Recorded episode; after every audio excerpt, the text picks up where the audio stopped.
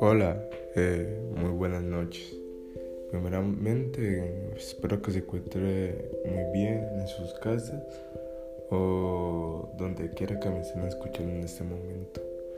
Primeramente, agradecerles por brindarme, aunque sea unos minutos, de su valioso tiempo para compartirles un pequeño pensamiento que tenía rondando sobre mi cabeza.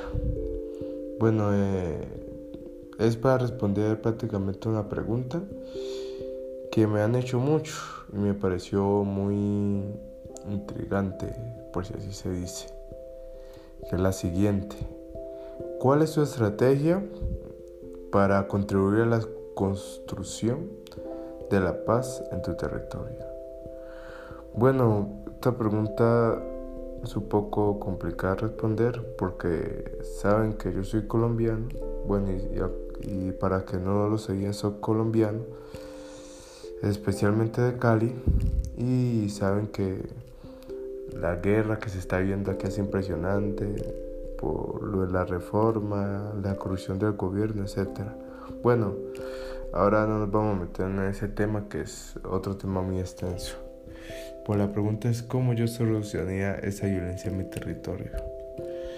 Pues primero que todo hay que mejorar muchas cosas. Unas tres cosas fundamentales.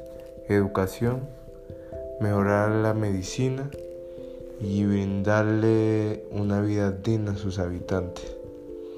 Pero esto no se puede hacer porque lastimosamente aquellos que nos representan son pirañas que se llevan todo a su paso y las migajas que caen se la dan al pueblo.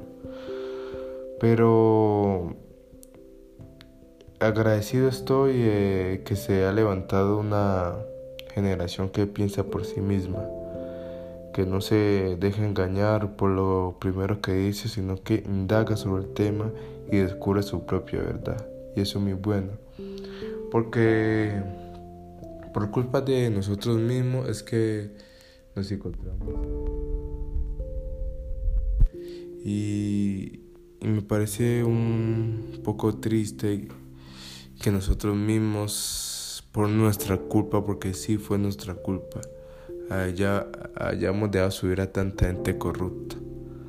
Pero esa es la solución para mí de la pregunta.